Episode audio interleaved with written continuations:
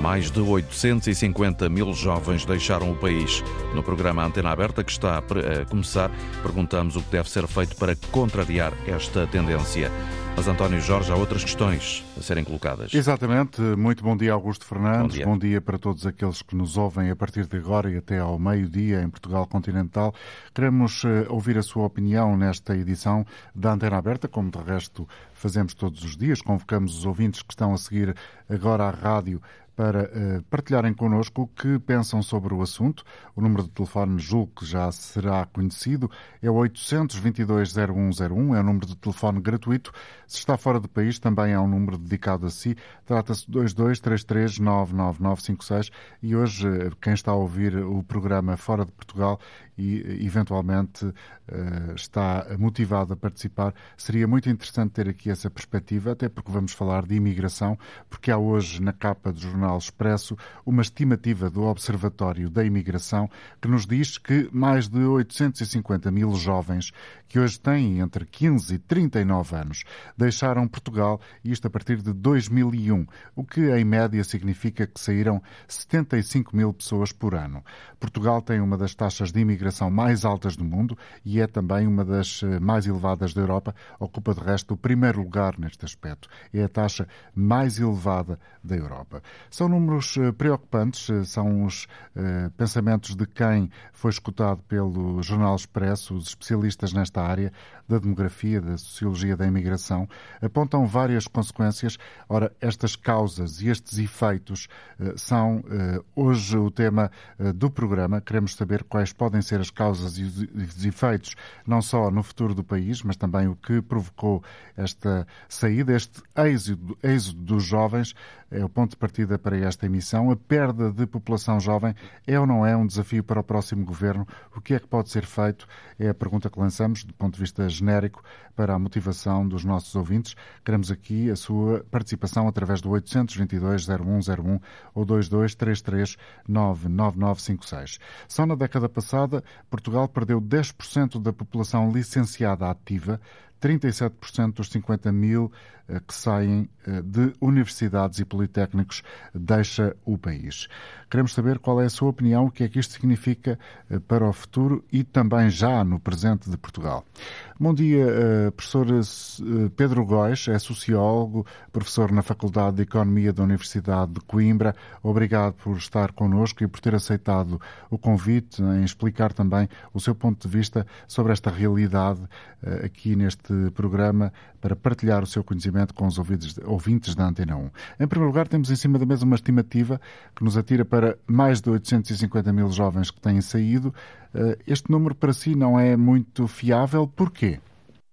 Este número é um número uh, muito grande e talvez um pouco superior às estimativas que temos, mas, sobretudo, uh, o formato em que ele é construído que é com base na extrapolação de dados de apenas alguns países, levanta-nos algumas dúvidas.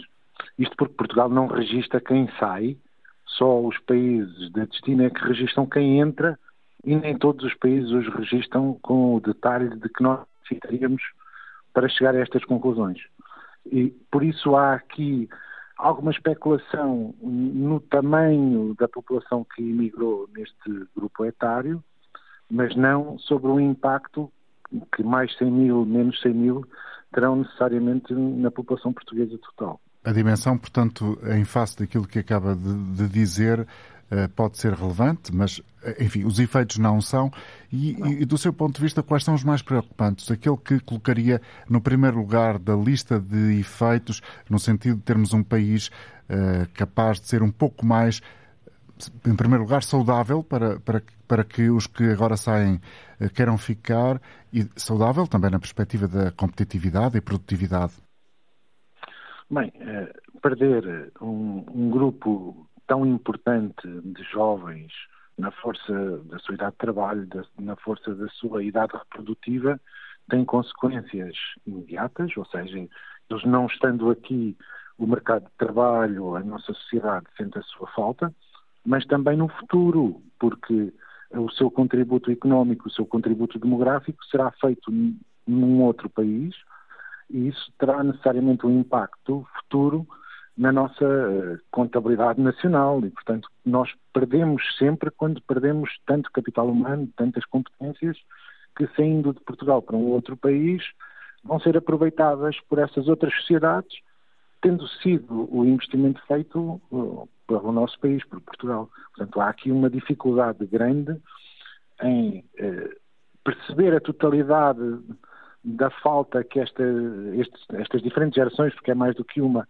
nos vão fazer, mas inevitavelmente sabemos que será profundo e impactante. Professor Pedro Góis, mas esse é, é, quase, diria, um pensamento que qualquer um de nós consegue ter, porque parece uh, lógico, uh, é evidente, uh, mas o problema é quando se começa a afundar estas consequências, estes efeitos e, e afinar esses efeitos e percebemos que tudo aquilo que nos dizem ser relevante para a vitalidade de um país, para a sua viabilidade, está também intrinsecamente ligado a esta, a esta questão, à saída dos mais qualificados e, e, sobretudo, daqueles que têm a capacidade de assegurar a continuidade uh, do país, porque estamos a falar de questões relacionadas com a fecundidade e, e, e a capacidade de ter filhos, de aumentar o número de nascimentos.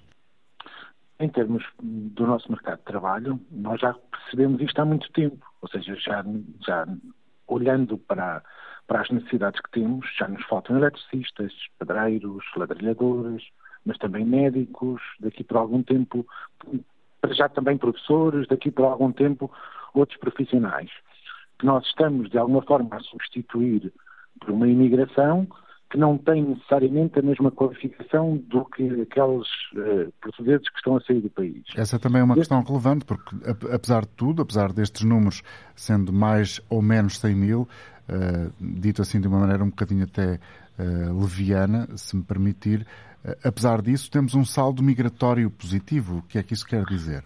Temos um saldo migratório positivo conjunturalmente, ou seja, há oito anos atrás tínhamos um salto migratório negativo que a imigração compensou porque a nossa economia promoveu a entrada dessa população. Mas não significa que estes imigrantes que estão a chegar aqui não sigam exatamente os passos dos nossos imigrantes, ou seja, que estejam aqui há algum tempo, não estejam satisfeitos com as condições que o país lhes está a conceder e partam para um país terceiro. Portanto, não, a imigração é sempre volátil e pode acontecer que muitos dos que hoje chegaram a Portugal como imigrantes sejam emigrantes num outro país e até já com a nacionalidade portuguesa. Em termos da, da, da fecundidade, os portugueses lá fora também vão ter filhos e esses filhos também vão ser portugueses. O problema é que eles não vão contribuir para a nossa economia e para a nossa sociedade porque só virão cá periodicamente, não farão parte do nosso país. E como é que nós sentimos esse impacto? Bem, basta olharmos para o interior do país que foi ficando desertificado, pensamos que eh, uma parte dessa desertificação se deu a migrações, quer dentro do país, quer para o exterior em décadas passadas. Portanto, teremos uma maior desertificação de algumas zonas do país ou uma substituição dos portugueses que saíram por imigrantes que chegaram. E teremos que viver com isso e isso não é necessariamente um problema, mas é um desafio para a sociedade ter que lidar com, com ele. Professor Pedro Góes, o senhor tem estudado muito estes movimentos migratórios, quer dos que vêm, quer dos portugueses que saem. Esta uh, saída de portugueses nesta, uh, neste arranque de século, digamos assim, já vamos com duas décadas, é uma realidade diferente uh, da, da, imigração portuguesa do final dos anos 60 e 70? Ela é diferente desde logo porque os portugueses são mais qualificados, é diferente porque há muito maior mobilidade, porque eh, as pessoas se movem em função das suas qualificações e o mercado de trabalho é um mercado de trabalho europeu. As pessoas movem-se porque se podem mover, os seus diplomas, as suas qualificações são imediatamente aplicáveis, mas é o resultado, e eu acho que é isso que, que mostra e que é mais importante para nós, que de algumas ineficiências que nós temos na nossa sociedade, onde o desemprego jovem é ainda muito alto e o emprego jovem é muito precário e mal pago, e estes jovens são aqueles que, saindo do país, melhoram as suas vidas. E, portanto, é muito racional sair. Fazem-no porque o podem fazer. Uhum. Ainda não o fazem em termos familiares, de uma migração familiar, embora o número de nascimentos de, de mães portuguesas fora do país tem vindo a ser bastante, bastante grande, mas ainda não o fazem totalmente num formato familiar como aconteceu nos anos 60 ou nos anos 70, mas provavelmente muitos destes jovens que partiram, dos jovens dos 15 aos 39, não pensam em regressar a Portugal e, portanto, constituirão um vazio nos nossos grupos etários à medida que a pirâmide etária vai subindo ao longo do tempo. Certo, mas uh, há também aqui uma informação, não sei se concordará com ela, se tem outros dados uh, que permitem acrescentar até mais detalhes, que 60% daqueles que regressam ao país uh, admitem voltar a sair. Isto quer dizer que estamos também nesta faixa etária e perante estes números que hoje servem de ponto de partida para a conversa, com, com uma imigração que tem uma duração menor em relação à que tínhamos no passado? a maior parte da nossa imigração é temporária. Ela pode é ser uh, permanentemente tempo, temporária, ou seja, as pessoas passam um tempo fora do país, regressam, voltam a sair, não necessariamente para o mesmo país, mas pode ser para um outro, voltam a regressar, voltam a sair, porque percebem que em Portugal os salários e as condições de vida não lhes permitem manter a qualidade de vida que têm trabalhando fora. E por isso há esta inevitabilidade de, de voltar a partir, e tem muito a ver com ciclos económicos também dos, dos países de destino. O nosso, a minha grande dúvida quanto aos dados que estão a ser apresentados é que o census de 2021 não nos mostrava esse retrato de uma forma tão crua, porque não tivemos esse esvaziamento na população total. E por isso temos que olhar para os dados com mais cuidado e, e nos próximos tempos voltar a eles para perceber uh, de que forma foram construídos e o que é que isto nos diz. Mas temos necessariamente que mudar o país para reter e para fazer retornar muitos dos que saíram. Porque se isso não for feito, aquilo que o António Jorge estava a dizer, que é que as pessoas voltam a sair, pode ser verdade até para aqueles que entretanto já voltaram. E portanto podemos ter aqui um, uma geração, duas gerações inteiras que, que acabam por fazer a sua vida ativa fora do país e regressar apenas momentaneamente durante algum tempo a Portugal. E, e Portugal não se pode dar ao luxo de perder um terço da sua população jovem. E, e, tendo em conta a sua uh, percepção, até, por exemplo, junto dos jovens licenciados, dos jovens que eh, estão ainda na universidade, mas que provavelmente já começam a equacionar opções de futuro, há essa uh, percepção, ou seja, que os mais qualificados pensam em sair, mas também simultaneamente não põem de lado um regresso muito rápido ao país, ou, ou não há esse pensamento ainda definido? O pensamento do regresso não está definido. O pensamento de partir, sim, esse, esse parece-me que é muito presente. Até porque, repare, com um grupo tão grande de portugueses vivendo fora do país, o efeito de rede também acontece. E, portanto, é muito fácil obter informação sobre destinos migratórios, sobre questões práticas do dia a dia. Portanto, a migração tornou-se mais fácil a partir do momento que há esta rede de sustentação já nos países de destino. Ou seja, mesmo que agora o país mudasse radicalmente para permitir que os mais jovens licenciados ficassem, ainda haveria aqui um, um, intervalo de tempo em que, por arrastamento, muitos destes jovens, mesmo assim, prefeririam sair. Professor Pedro Góes, há uh, neste relatório, nesta, nesta estimativa, para ser absolutamente correto, uh, que o Jornal Expresso nos apresenta esta manhã, simultaneamente também uma imagem, uma reportagem sobre uh, os portugueses que parecem ter escolhido agora, parecem ter escolhido agora os Países Baixos como um destino privilegiado. essa, essa realidade confirma também, por exemplo, um dos efeitos do Brexit? Seguramente, porque a economia holandesa é uma economia que está muito pujante e que, e que está a atrair os jovens desde a formação pós-graduada, uh, onde em muitos casos esta, esta formação pós-graduada, os mestrados e doutoramentos não são pagos e, portanto, as pessoas podem ir fazer formação para um país europeu em inglês, uma língua que dominam e depois permanecer. E há, de facto, uma capacidade do mercado de trabalho de oferecer condições que são, eh, não são de todo compatíveis com aquelas que, que vão ter em Portugal. Portanto, esta opção de sair e de escolher estes destinos migratórios, que no passado foram, foi a França, depois o Reino Unido, a Suíça, o Luxemburgo e é agora a Holanda e os países nórdicos, parece-nos eh, evidente que Portugal tem que competir com estas sociedades e encontrar soluções para reter, eu até diria para atrair também outros europeus que queiram trabalhar em Portugal E esse é um trabalho não para um governo, mas para toda a sociedade. E eh, têm sido dados alguns passos, por exemplo, o programa Regressar, e aqui, se calhar, entroncamos naquele que é uh, o problema principal, o desafio principal, como o senhor já disse várias vezes e ainda agora sublinhou. O que é que pode ser feito? Já sabemos que o melhor é encontrar boas condições de vida para que os jovens não tenham necessidade de sair. Isso passa muito provavelmente por aumentar os salários, e, e outro conjunto de iniciativas. O programa Regressar foi lançado e, em média, foram regressando a Portugal 20 mil portugueses por ano, a maioria com menos de 40 anos. Foram dados passos uh, escassos no sentido de motivar o regresso e, mais que isso, se calhar uh, fazer com que os jovens não saiam. Temos o exemplo das uh, propinas, a possibilidade de serem devolvidas as propinas àqueles que fiquem cá a estudar. Isso é pouco?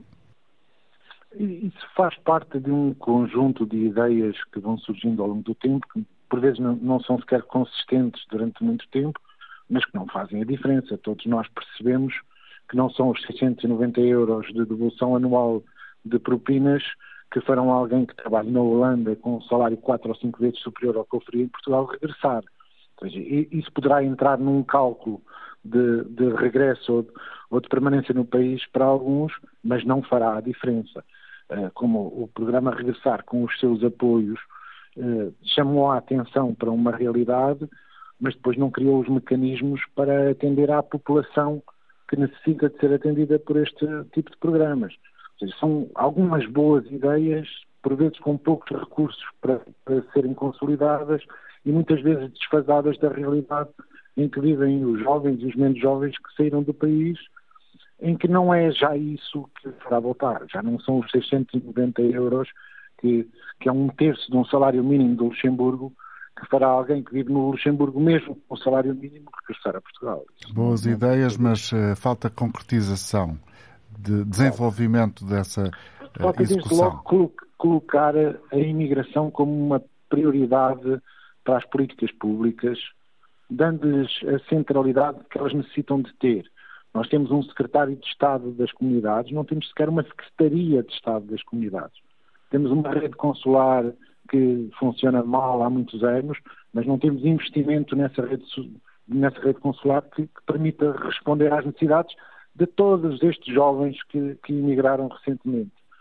E por isso, enquanto não fizermos isso, não estamos a dar eh, a atenção suficiente eh, a este, a este desafio que temos pela frente e por isso estamos aquém de conseguir resolver o problema.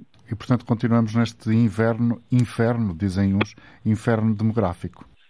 Não, a imigração tem compensado, ou seja, não, de facto tem saído muita gente, mas tem entrado também muita gente.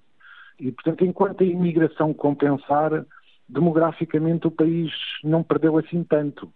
Perderá no futuro se esta imigração que estamos a receber decidir não ficar em Portugal. E isso pode acontecer por, por questões económicas, por questões sociais ou por questões políticas, se o país tomar vias mais restritivas a esta imigração, o que para nós seria, obviamente, um desastre em termos económicos, expulsarmos ou deixarmos de aceitar novos imigrantes que substituam aqueles que nós não conseguimos impedir de sair. Temos novas leis a esse propósito. Eh, estamos a entrar num caminho que pode estagnar esta entrada de uh, estrangeiros em Portugal uma mão de obra que o país precisa? Não, não me parece. Nós temos, temos uma relação muito forte com, com o Brasil e o Brasil tem uma população com uma tal dimensão que esse problema, para o caso português, não se porá nos próximos anos. Mas temos que saber acolhê-los para que eles queiram ficar, para que não, não sigam os passos dos jovens portugueses que vão para outros países europeus. Mas há sinais noutros países que podem impedir a saída de portugueses? Não, na Europa não, há uma liberdade de circulação e não há qualquer, para já, qualquer motivo para estarmos preocupados quanto a isso. Muito obrigado, professor Pedro Góes, sociólogo, professor na Faculdade de Economia da Universidade de Coimbra, um estudioso da matéria das migrações há muito tempo, deixou-nos aqui e ajudou-nos a compreender um pouco algumas das questões que estão subjacentes aos números que hoje são conhecidos. Vamos trazer a opinião de alguns ouvintes. Manuel Guerreiro está em Castro Verde.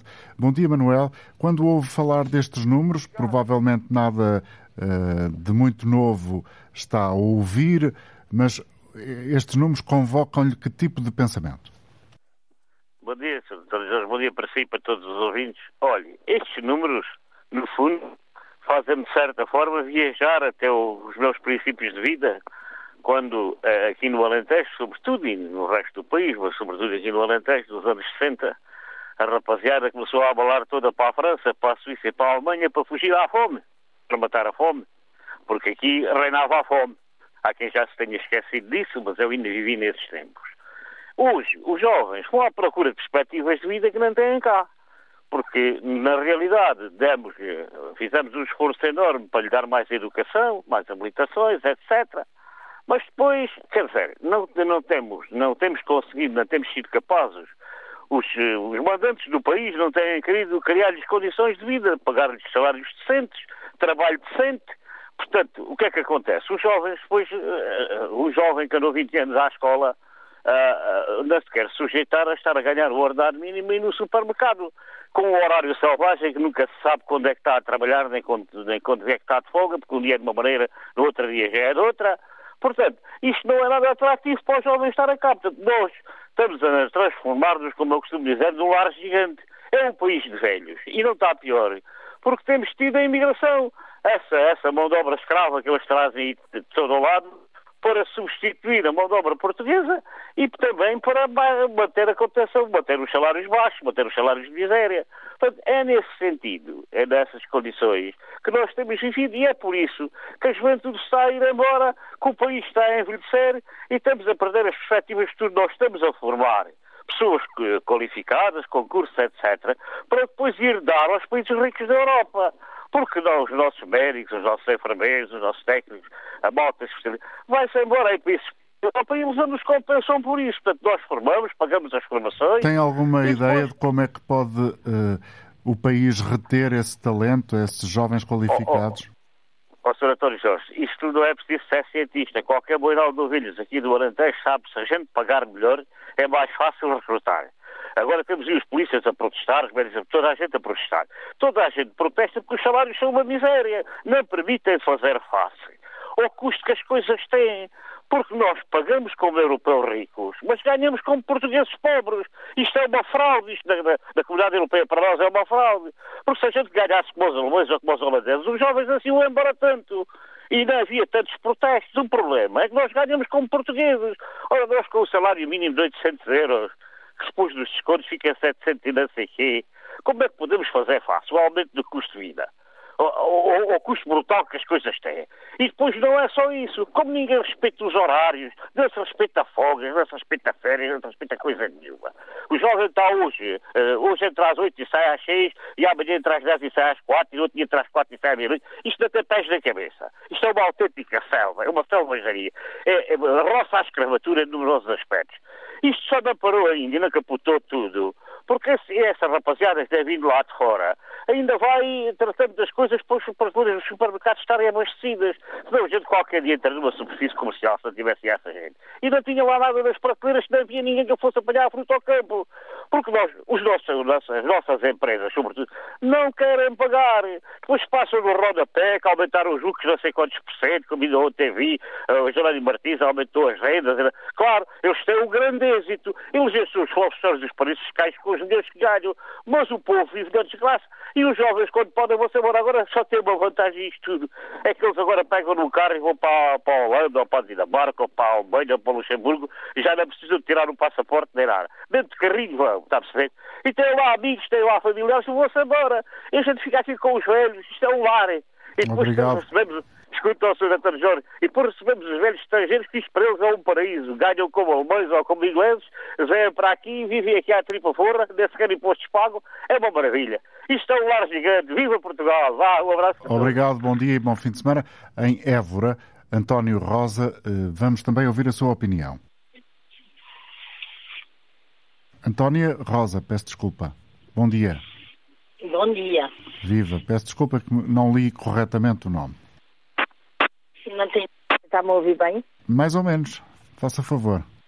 Uh, pronto. Uh, exatamente, o meu nome é Antónia Rosa, a minha profissão é médica veterinária e eu gostava de dar o meu testemunho porque eu, nos anos 80, fui bolseira e estudei no estrangeiro. Uhum. Fiz a minha formação toda no estrangeiro e regressei a Portugal. Uhum. e comecei aqui a minha atividade, uh, sou funcionária pública. E sei e vivi na pele o que é o regresso a um país uh, na época quando ainda nem sequer existiu Erasmus e com todas as contradições e com todos os obstáculos à época.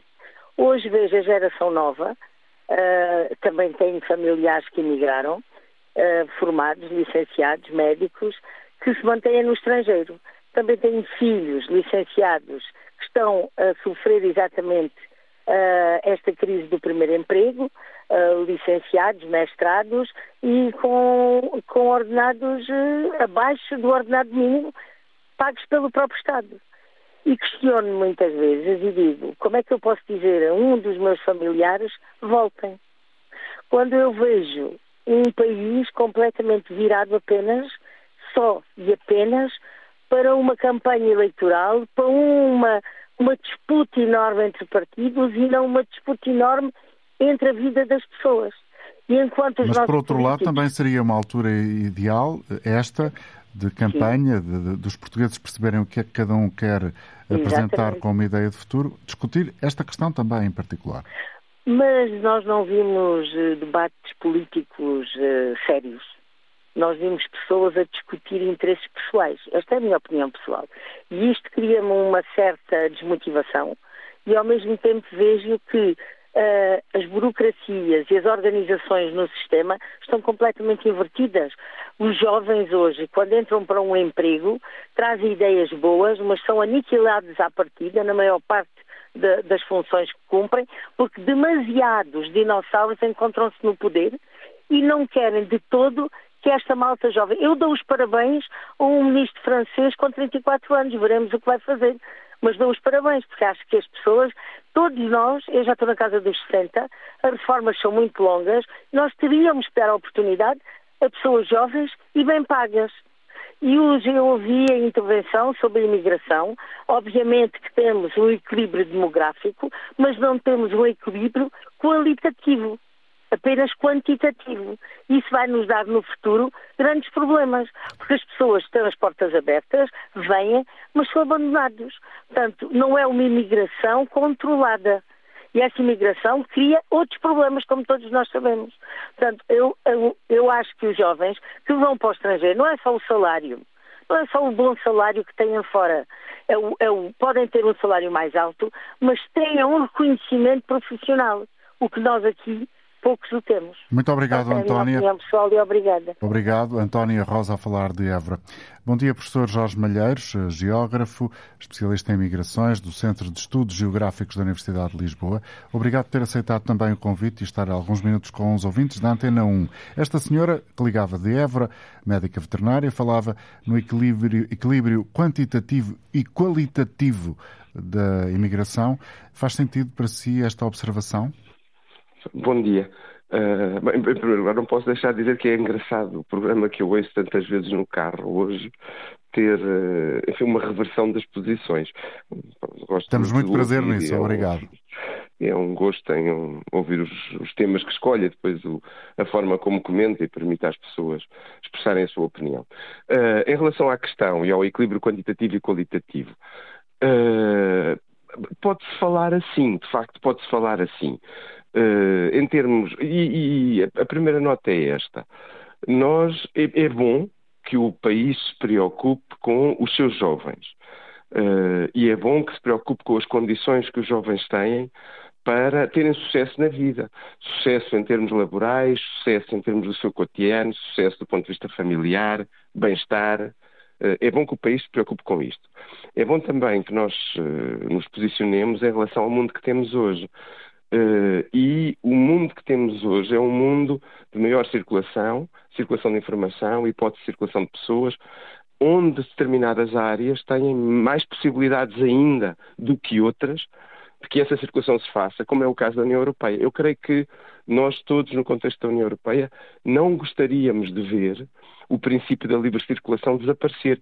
E ele tem sido um pouco uh, sofrido, não é? Tem sofrido passa a redundância, algumas ameaças e reduções nesta última década. Sim. Portanto, há algumas ameaças a esse bom princípio. O que é que isso significa? Significa que uma parte dos jovens, neste contexto, no contexto em que se quer explorar coisas, mais, coisas lá fora, sabendo que há oportunidades para isso, vai sair.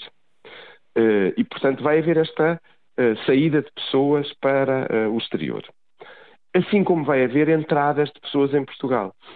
Ora, pensando agora em termos de balanço quantitativo, qual é a questão aqui? A questão é garantir, de alguma maneira, que os jovens não saem porque não têm nenhuma alternativa, mas saem porque exploram algumas hipóteses lá fora, sabendo que também têm hipóteses em Portugal. E, portanto, tem de haver aqui algumas Isso era o cenário que... ideal. Esse era, e era o cenário, não só ideal, mas é sobretudo o cenário para o qual devemos trabalhar, não é? Esse é o cenário, não podemos construir hoje, mas podemos começar a caminhar cada vez mais para um cenário que permita aos jovens terem um balanço, fazerem um balanço de alternativas, onde o prato da balança, que é Portugal, tenha um pouco mais de peso do que tem tido até agora. E são estas que alguns dos eh, ouvintes eh, iam referindo.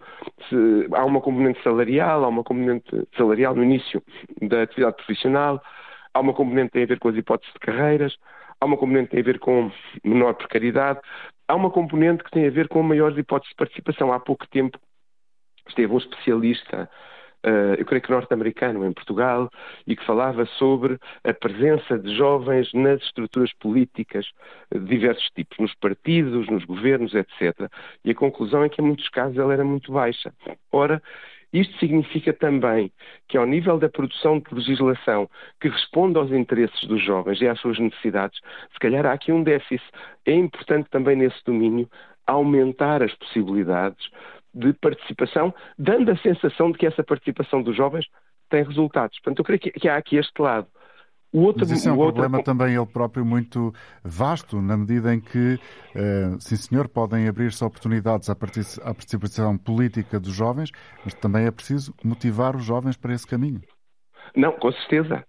Quando eu digo aqui a abertura de oportunidades, ela tem várias componentes. Tem convencer as estruturas de que é bom rejuvenescerem, a criar uma cultura relativamente a alguns ou aos mais velhos que mostre que o sair não significa Uh, a perda de poder, uh, não significa o, o tornar-se inútil e ter uma outra componente em relação ao mais, aos mais jovens que diz uh, vale a pena participar se participares, podes contribuir mais para efetivamente ir criando, paulatinamente, porque as coisas não mudam de um dia para o outro, uh, processos de mudança e modificações. Isso é absolutamente verdade. Não é apenas o criar oportunidades, é estimular os diferentes grupos e criar uh, incentivos para que os diferentes grupos possam participar, designadamente os jovens. Professor Jorge Voltar... diga, diga, diga, diga. Ia não, voltar... só dizer, agora em relação à componente quantitativa e, e ao outro lado, nós também temos de ter a consciência que, por, por ser aberto este processo, é importante não só uh, criar estes, este, este, este, lado que permita a mais pessoas pensar, ou a mais jovens, pensar que ficar cá é relevante, mas também que como hoje nós vivemos num mundo de temporalidades mais curtas, os contratos de trabalho tendem a ser mais curtos, uh, as relações que as pessoas têm, mesmo familiares, etc., são muitas vezes mais curtas. Uh, o, os locais em que as pessoas trabalham são às vezes mais fragmentados e está-se menos tempo a viver num sítio e depois muda-se para outro. Neste tempo de temporalidades mais curtas, permitido dizer assim, a hipótese de, por um lado, as pessoas poderem estar fora e depois voltar, e por outro, ligarem-se à distância ao país, algo que é proporcionado por as hipóteses de teletrabalho as, e as novas tecnologias a elas ligadas, deve ser também incentivada. Assim como neste mundo aberto vão entrar imigrantes com I. É por isso que há a componente de compensação, que alguém referiu também, é aqui importante. Nós não podemos pensar apenas na componente da imigração. Devemos pensar em termos de fluxos migratórios. São muito importantes os jovens portugueses? Absolutamente. Mas nós, quando estimamos as necessidades, por exemplo, de mão de obra para o mercado de trabalho nacional, sabemos que elas apresentam déficits nas próximas décadas. E, portanto, é preciso que, mesmo que os portugueses fiquem ou fiquem mais, é preciso que cheguem pessoas de fora eh, com qualificações, com certeza, mas muitas vezes para segmentos do mercado de trabalho menos qualificados. Muito bem. Professor eh, Jorge Malheiro, ainda uh, tendo em conta que, obviamente, é preciso ter essa uh, presença de, dos dois lados da moeda, quem sai e quem entra, mas para quem sai e relativamente a quem fica, há também uma questão que me parece, não sei se relevante, o senhor dirá, que é a ideia de sentimento de perda e fragilidade. Ou seja, quem fica uh, parece que fica pouco valorizado. É, é uma leitura possível? Eu acho que é uma leitura, é uma leitura possível, mas como tantas outras coisas, usando o seu, a sua terminologia, também tem dois lados, não é? Também é uma moeda com uh, dois lados. Que é quem fica pode se sentir pouco valorizado de facto, mas como aconteceu com a imigração portuguesa no passado, menos qualificada, uh, que na altura demandou, sobretudo a que demanda a Europa nos anos 60 e 70, também pode haver um, um reverso desta medalha, que é olhar para quem saiu como alguém que a determinada altura abandonou o barco e, portanto, eh, deixou, porque teve uma opção diferente, de contribuir de forma mais efetiva para o país e, portanto, de algum modo desistiu dele. Pode haver esta outra leitura, que é um, estas leituras pela negativa, que não são boas, que é quem fica sentir-se desvalorizado porque é aquele que não teve a oportunidade de sair, porque é aquele que ficou cá a, a ganhar menos comparado com o colega, o familiar, se sente numa situação de desvantagem, mas por outro lado ter uma componente de leitura reversa, que é contudo eu fiquei, e em circunstâncias mais complicadas, eu, a minha identidade manteve-se aqui, o meu contributo fez-me continuar aqui. Quem saiu não cumpriu este lado para com a nação e teve uma atitude mais individualista, de maior distanciamento. E eu creio que este tipo de sentimento já existiu no passado e creio que é um, um tipo de uh, sentimento no sentido da sua possível generalização que deve ser combatido. No, no, no, no tempo atual, a ideia de uma nação que está para lá das fronteiras do Estado e este é um conceito que está a mudar. E, portanto, haver muitas pessoas que estão fora e que podem contribuir para os seus países, e os seus países, no sentido também territorial dos países, é cada vez mais uma realidade contemporânea. Portanto, eu creio que se tem de uh, evitar as visões negativas, e um dos elementos fundamentais para isto é ter um discurso positivo de que ambos os grupos, quem está fora e está dentro, pode contribuir muito para uh, o, o seu país, o seu território, e também por via da valorização daqueles que ficam.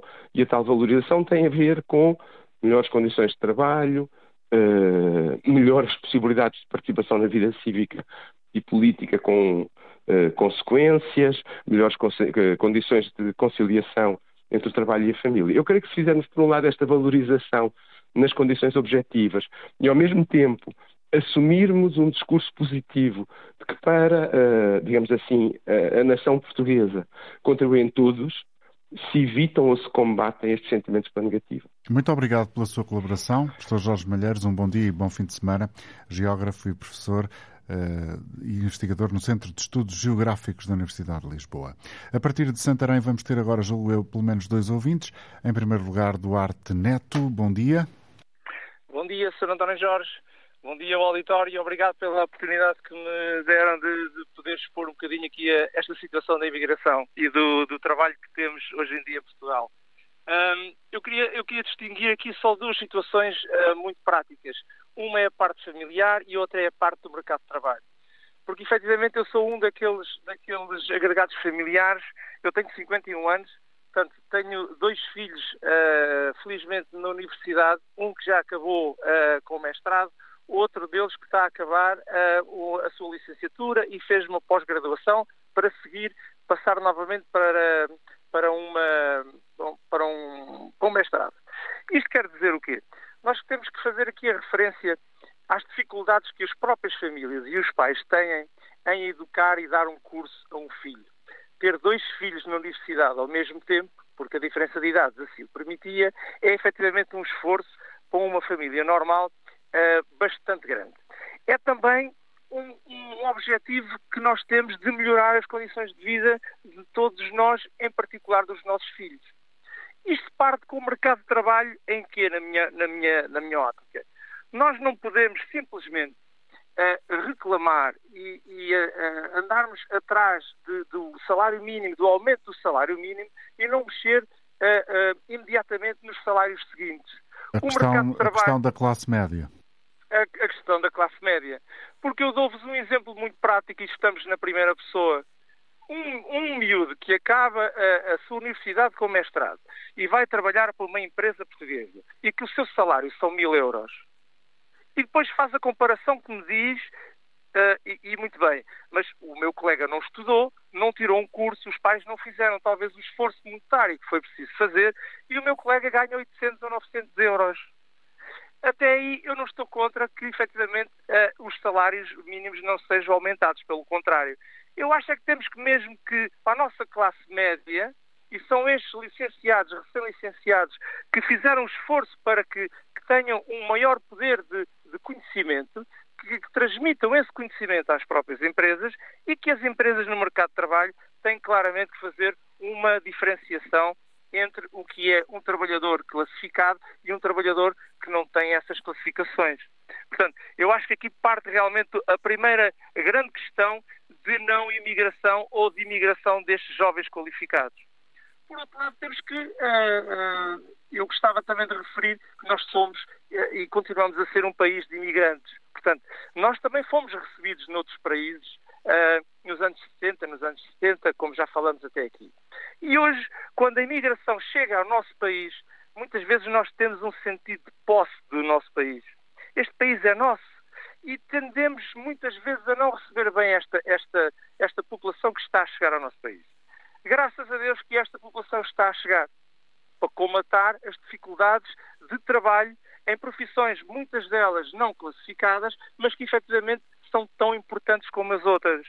Portanto, eu gostava de deixar aqui realmente esta, esta minha, a minha visão, que a classe média... Uma reflexão do... e um apelo simultaneamente. Exatamente. Uma reflexão para que acolhemos bem quem nos vem uh, para trabalhar e para quem nos vem ajudar o nosso país, assim como nos acolheram a nós nos anos 60 e nos, nos anos 70 e continuam hoje a acolher nos países que nós chegamos. Duarte, Mas, muito obrigado pela sua obrigado. colaboração. Um bom dia para si. Em Santarém ainda, Estela Lázaro, bom dia. Bom dia.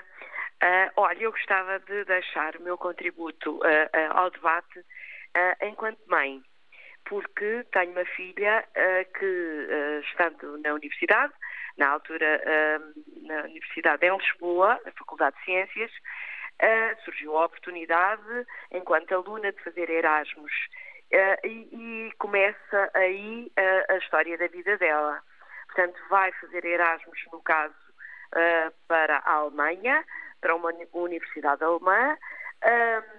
estando lá, é convidada porque é que não ficas após uh, este período e, e, fica após esse período e porquê? Porque as oportunidades surgem e, e, no caso uh, concreto, a investigação. Portanto, a minha filha dedica-se à investigação, no caso, uh, doença de Parkinson, e Portugal não, não dispõe, não, não tem a oferta para jovens licenciados a ficarem dentro da universidade ou num, num polo possível a fazerem esse tipo de trabalhos. Portanto, acaba por fazer o doutoramento na Alemanha, numa, portanto, na, na, universidade onde uh, tinha sido integrada, e posteriormente vai trabalhar no hospital também dentro do campo da investigação, porque, uh, como se perceberá, percebe, uh, precisa de matéria viva, de células, de... Pronto. Portanto, está longe de casa há imenso tempo e há dois anos, a propósito do trabalho que desenvolve ou que estava a desenvolver uh, uh, na Alemanha, vai aos Estados Unidos fazer um trabalho e é convidada a ficar. Neste momento já está no segundo ano na cidade de Filadélfia, na Universidade de Filadélfia, já com um cargo uh, de, de, de chefia uh, num departamento de investigação, uh, e é assim que os nossos cérebros e os nossos jovens vão fugindo e vão uh, ficando um pouco pelo mundo. Portanto, são as oportunidades que surgem, No caso concreto, nem estamos a falar de, uh, de salário maior, menor, estamos a falar de, de oportunidades de trabalho. trabalho. e desenvolvimento da área em que quis especializar-se. Estela, muito obrigado pelo seu contributo, desejo-lhe também um bom fim de semana. Elizabeth Barreto está em Loures. Bom dia, Elizabeth. Muito bom dia. Hum, é a primeira vez que eu, que eu participo numa emissão de rádio. Sou ouvinte da Antena 1, ouço vários programas, entre os quais os Radicais Livres, um, a quadratura. Muito bem. E então, em relação ao nosso tema, Elizabeth. Eu estou um bocadinho, estou um bocadinho nervosa porque é não, não fique, não fique. Pronto. Eu só estou a acelerar um bocadinho porque o tempo está a passar. Já está, já está urgente. E assim, todos ouvi os, os ouvintes e concordo com a maioria deles. Contudo, a, a, verdade é que nós, para fazermos alguma coisa dentro do nosso país, precisamos de produção, precisamos de empresas, precisamos que, que ter, eh, para dar oportunidade aos nossos jovens e precisamos também de capital estrangeiro. Todos nós sabemos que Portugal não tem dinheiro e isto é um, é um, é um, é problema ancestral, é histórico. Um, e o que é que eu diria aqui? Sendo eu da educação, obviamente teria a tendência para puxar a brasa à minha sardinha, contudo não vou fazê-lo, porque acho que nós não fizemos ainda uma reforma essencial, que foi a reforma da justiça. E a justiça é uma, pelo facto de ser tão lenta e tão ineficaz, afasta muitas dessas empresas. Agora, também aprendi com os vossos programas que a própria instabilidade política também afastou bastantes empresas de investirem em Portugal. É claro que todos estes relatos que são feitos em relação ao exterior, eles, eles, eles são, são, são lindos mas nós somos portugueses e é, aqui no nosso Portugal, no nosso retângulo e nas ilhas que temos que fazer alguma coisa. E falta-nos falta muito organização, falta-nos reconhecimento, falta-nos sentido crítico e, e, e falta-nos. A escola aqui tem um papel fundamental, a, a, a disciplina de história tem um papel fun fundamental e falta-nos também culturalmente valorizar-nos a nós portugueses, porque muitas vezes nós subestimamos e, como foi dito anteriormente, nós vamos lá para fora e estamos entre os melhores dos melhores. Portanto, provavelmente, se nós hum, fizermos as reformas que nós temos a, a fazer, sobretudo no âmbito da justiça, na medida em que é aquela que não foi feita ou que não conseguimos fazê-la na Terceira República. Uhum. Nós tivemos uma, uma, grande evolução, quer na educação, quer na saúde, quer no saneamento básico. Mas precisamos dar um salto qualitativo uh, em termos de justiça. Obrigado, Elizabeth. um bom e, fim de semana. Mais estabilidade, e mais estabilidade política para não afastar uh, os, os, devidos, os devidos investimentos. Que são necessários à competitividade e produtividade portuguesas. Obrigado. Vamos ouvir Manuel Cerqueira, em Aveiro. Bom dia, Manuel dia, eu sou António Jorge, eu sou doutor. Eu era, já foi tudo dito, eu era para dizer que tenho um filho que andei a formá-lo para arquiteto, andou 5 anos a estudar, com um mestrado, e eh, foi estagiar, andou a estagiar, e, eh, e depois ficou lá a trabalhar na empresa onde, onde, onde, andou a estagiar, e conclusão, ficou lá a trabalhar e, e tem um salário com, com os DLS que não chega a 900 euros. E eh, eu andei, e ele agora está a pensar em ir para para a França, para trabalhar para arquiteto para a França.